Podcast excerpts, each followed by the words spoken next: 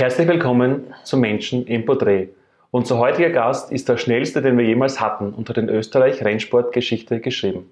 Achim Mörtel ist mehrfacher Rallye-Staatsmeister und ich freue mich sehr auf dieses rasante Gespräch. Herzlich willkommen. Hallo. Wie kamst du zum Motorsport eigentlich? Das ist eigentlich ganz einfach erklärt. Das war von klein auf, also seit ich mich erinnern kann, mein Traum. Okay. Und selbst in der Volksschule, also wenn die anderen Astronauten oder Feuerwehrmänner werden wollten, habe ich gesagt, ich war Rennfahrer. Und das hat mich eigentlich mein Leben lang begleitet und dann bin ich es halt irgendwann mal geworden. Irgendwann einmal geworden. Was hast du vorher gemacht dann, bevor du es geworden bist? Naja, eine normale Schulausbildung ist mir ermöglicht worden seitens der Eltern. Das Ja. heißt, ich habe äh, Volksschule, Gymnasium, humanistisch, dann auch HTL, ja. Und, und dann mit dem ersten verdienten Geld habe ich dann gesagt, okay, ich gehe zur Bank, äh, ich nehme einen Kredit auf. Und, und mit dem Kredit haben wir noch mein erstes Auto gekauft. Wow. Und so habe ich noch angefangen. Ja. Das ging ja heute nicht mehr so einfach für Auto, keinen Kredit bekommen. Aber cool. Das heißt, damals der Ka- Kauf des ersten Autos, was für Wagen war das damals? Ähm, das war Toyota. Okay. Und weil damals gerade der Carlos Sainz 1992 Weltmeister geworden ist mit Toyota, Okay. habe ich mir gedacht, gut, das passende Auto, also ich bin halt Staatsmeister, er, ist Weltmeister. Und, und habe halt nachher das, äh, jemanden gesucht, der mit mir das Auto aufbaut. Okay. Habe das natürlich verheimlicht zu Hause bei den Eltern, ja.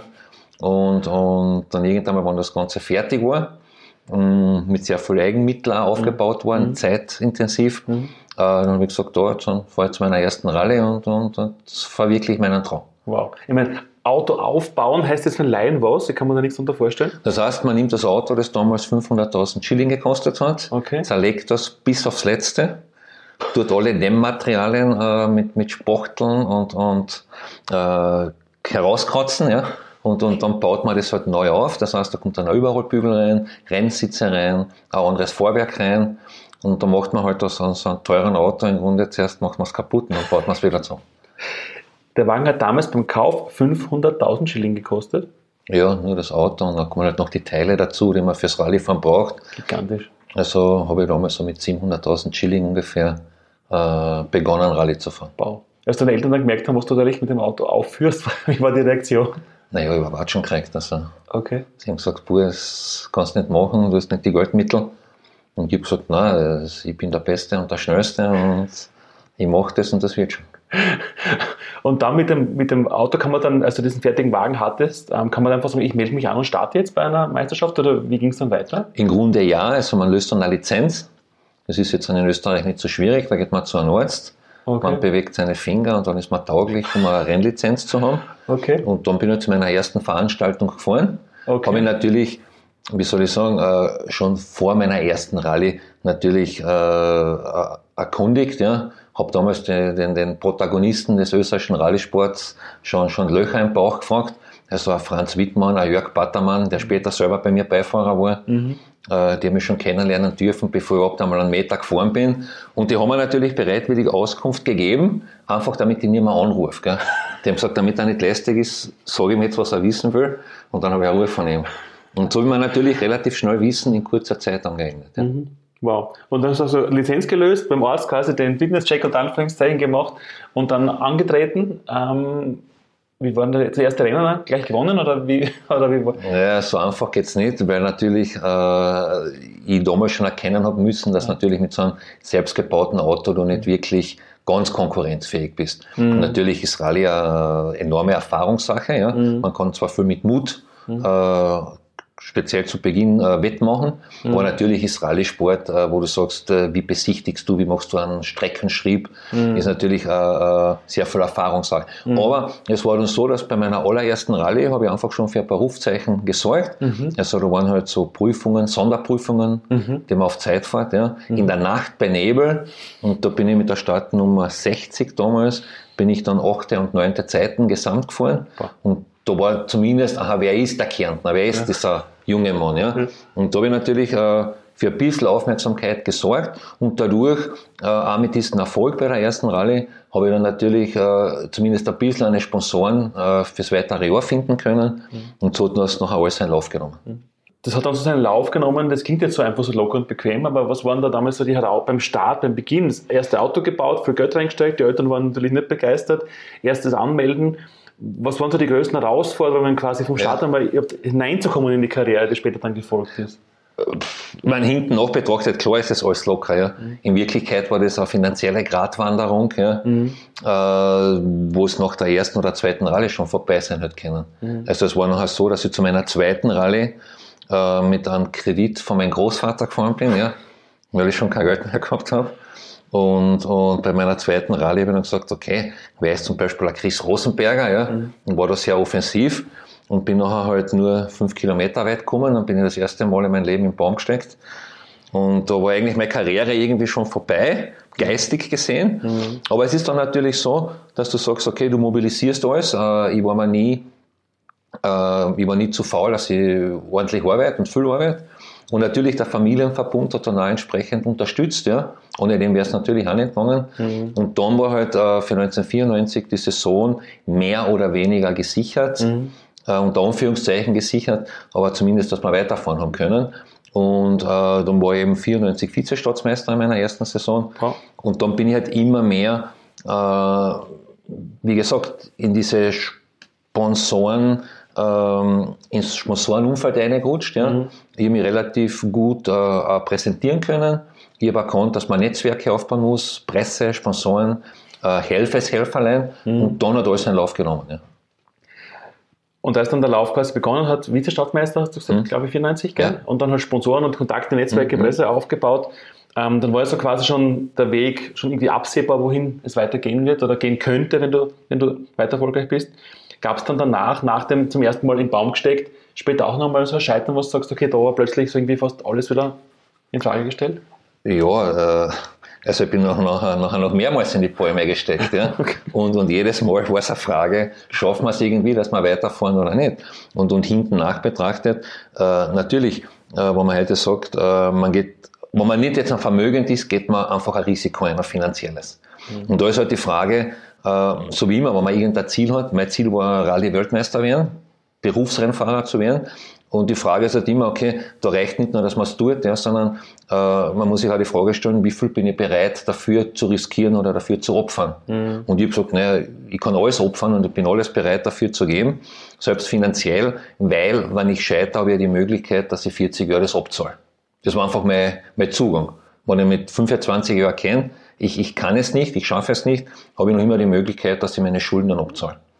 Und natürlich hat es dann äh, Situationen gegeben, zum Beispiel 1998, wo wir mit einem World Rally Car gefahren sind. Mhm. Die, die, da reden wir von Kosten äh, von 5, 6 Millionen Schilling damals an Wert. Heute kosten es 800, 900.000 Euro. Wow. Äh, und wenn man natürlich mit so einem Auto fährt und man riskiert einen Totalschaden und man weiß aber, man hat das Auto nur auf äh, 20 Prozent äh, Schadenssumme versichert, dann ist natürlich immer ein bisschen ein Risiko vorhanden, ja, äh, dass man da mitfährt. Aber da habe ich natürlich auch das Glück auf meiner Seite gehabt und bei meinen Unfällen war ich eigentlich nie wirklich über dieser Schadenssumme. Aber wie gesagt, das hätte dann natürlich auch gleich vorbei sein können. Ja. Mhm. Mein Rennsport jetzt, ich als normaler, normaler und Autofahrer und nicht, nicht Schnellfahrer, denke mir, das muss eigentlich ein unheimlich gefährlicher Sport sein, oder? Ist es, fährt wirklich der Tod immer mit beim, beim Rennen? Gefährlich, weiß ich nicht ob es nicht gefährlicher ist, wenn man heute äh, am Abend durch Wien spaziert und von einem alkoholisierten Fahrer überfahren wird. Ja. Mhm. Natürlich äh, geht man ein Risiko ein. Mhm. Ja. Und, und natürlich gibt es jetzt an diese Art von Fahrer, die vielleicht mehr Risiko bereit sind einzugehen und andere halt weniger. Aber da sind wir wieder beim Thema, äh, wie viel wert ist mir das Ziel, wo ich hin will und wie viel Risiko bin ich bereit einzugehen. Mhm. Und natürlich äh, tritt man oft aus der Komfortzone raus, ja wo man halt glaubt, man kommt damit früher ans Ziel. Aber gefährlich, die Autos äh, sind sehr sicher. Mhm, mh. äh, man ist natürlich auch ärztlich super versorgt vor Ort. Mhm. Also man weiß, es braucht nicht länger als ein paar Minuten, dass der Notarzt bei dir ist. Und somit äh, war das eigentlich auch nie ein Thema für mich. Also man denkt ja nicht wirklich dran. Man glaubt ja eher, man ist unsterblich im Auto. Ja. Wobei du hast du jemals auch wirklich Unfälle und Stürze gehabt? Also Stürze, später hast du Motorrad gefahren noch, aber Gab es bei dir auch mal wirklich brenzlige, gefährliche Unfälle? Du sagst, wow, das war damals schon eine knappe Geschichte? Ja, klar. Also mir hat ja ein paar Mal der Hubschrauber geholt. Ja. Mhm. Ich war ja nie ein, nie ein Kind von Traurigkeit, was das Risiko betrifft. Und natürlich, wenn du öfters, wie soll ich sagen, das ein bisschen überstrapazierst, die Physik und das Glück, mhm. dann geht es halt schon einmal schief. Und, und, und wie gesagt, ich bin da zwei, dreimal vom Hubschrauber geholt worden. Und, und natürlich denkt man dann danach ein bisschen nach, ja. Mhm. Aber eins habe ich da, oder kann ich heute sagen, wenn du nicht weh hast, ja, dann ist dir das egal. Mhm. Dann sagst du, okay, wann ist das nächste Auto wieder fertig, äh, mhm. wann kann ich einsteigen und fahren. Nachdenken fangst du eigentlich erst an, wenn du, wenn du Schmerzen hast. Also wenn du mhm. zum Beispiel einen Monat lang liegst und, und mhm. schwerste Prellungen hast, dann fangst du ein bisschen hinterfragen. Okay. Meine, du bist dann ja quasi aus dem, wie du meinst, vermeintlich sicheren Auto dann später auch Motorrad gefahren. Also auch rennsportmäßig jetzt. Wann, wann war der Umstieg dann oder warum war der Umstieg? Naja, das war, ich bin 2001 und 2002 in der Rallye-Weltmeisterschaft gefahren. Mhm.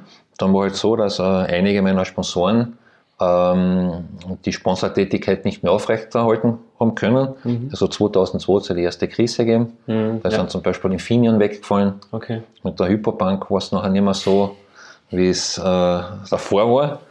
Und dann haben wir natürlich neue Ziele gesucht. Und ich wollte jetzt auch nicht, nachdem ich zu dem Zeitpunkt schon zweimal Staatsmeister in Österreich war, wollte ich nicht viermal oder fünfmal äh, Staatsmeister sein. Das, so weiß ich, wie das geht. Mhm. Dann haben wir eine neue Herausforderung gesucht und habe dann gesagt, okay, äh, der Umstieg auf zwei Räder mhm. und die verwüsten alles. Wow. Und haben wir das dann eingebildet und das war ein neues Ziel. Und, und bin dann eben äh, 2003 diese Wüstenrallyes gefahren. Mhm. Und das ist auch sehr gut gegangen, habe dann auch Top-10-Zeiten, Top-10-Platzierungen gehabt. Ja. Und in Dubai hat es mir noch etwas gröber geschmissen. Da bin ich mit 160 abgestiegen. Oh, ja, und, und da habe ich dann erkannt, ähm, Motorradfahren tut mehr weh als Autofahren. Mhm. Und Autofahren kann ich doch ein bisschen besser. War das dann das Ende der Motorkarriere, der Sturz, oder? Ja, das war, also immer in den Jahren über 20 Knochen gebrochen, ja. Ich war dauernd verletzt weil ich natürlich diesen Trainingsrückstand am Motorrad mit viel Üben ja. wettmachen wollte. Ja. ja. Und natürlich, wenn ein Motorradl äh, stürzt oder fällst, dann bremst du halt mit dem Körper. Mhm. Und wie gesagt, da haben wir über 20 Knochen gebrochen in den Jahren.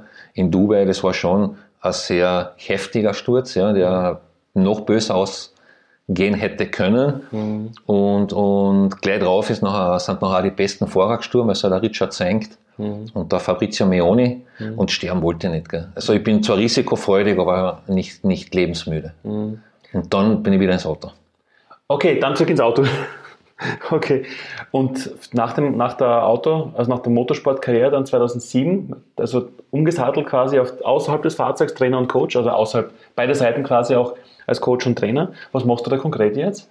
In der Tätigkeit? Also in der neuen Karriere kann man sagen? Das, sagen wir so, ich versuche äh, Jugendlichen als auch, als auch Erwachsenen, ja, äh, eigentlich zu helfen, ihre sportlichen Ziele zu verwirklichen. Mhm. Und, und das ist halt, heutzutage findet man natürlich oft, äh, wie soll ich sagen, Lippenbekenntnisse, wo man mhm. sagt, das will ich gerne erreichen, aber der Weg dorthin ist oft schwierig. Ja? Mhm. Und, und da bin ich unterstützend dabei, dass ich sage, ich schaffe vielleicht Rahmenbedingungen, dass das nicht nur ein Lippenbekenntnis ist, sondern dass man halt wirklich sagt, okay, äh, dass man sich selber reflektiert, was bin ich bereit zu geben für mein Ziel und dass ich das Ziel halt noch vielleicht auch wirklich anpasse an das, äh, was ich wirklich bereit bin zu geben. Weil wenn ich heute sage, ich will Weltklasse werden mhm. und gleichzeitig aber nicht bereit bin, auf alles zu verzichten und wirklich auf alles zu verzichten, mhm. dann wird das nichts werden. Und, und da versuche ich natürlich den Leuten äh, entsprechend zu helfen. Das heißt, junge Menschen, die quasi auch in den Motorsport wollen, können quasi von deiner Erfahrung da scheinbar lernen auch in der Jugendarbeit? Ja, das ist jetzt auch nicht nur auf ähm, Motorsport begrenzt, okay, ja, okay. sondern wenn ich heute sage, ist ja wurscht, äh, ich will Tennisspieler werden und wenn ich da nicht von, von relativ von jung an mhm. einen, einen langfristigen Plan habe, einen, einen Leistungsaufbau, ja, mhm. äh, wo ich sage, äh, ich habe Etappenziele, äh, ich verfolge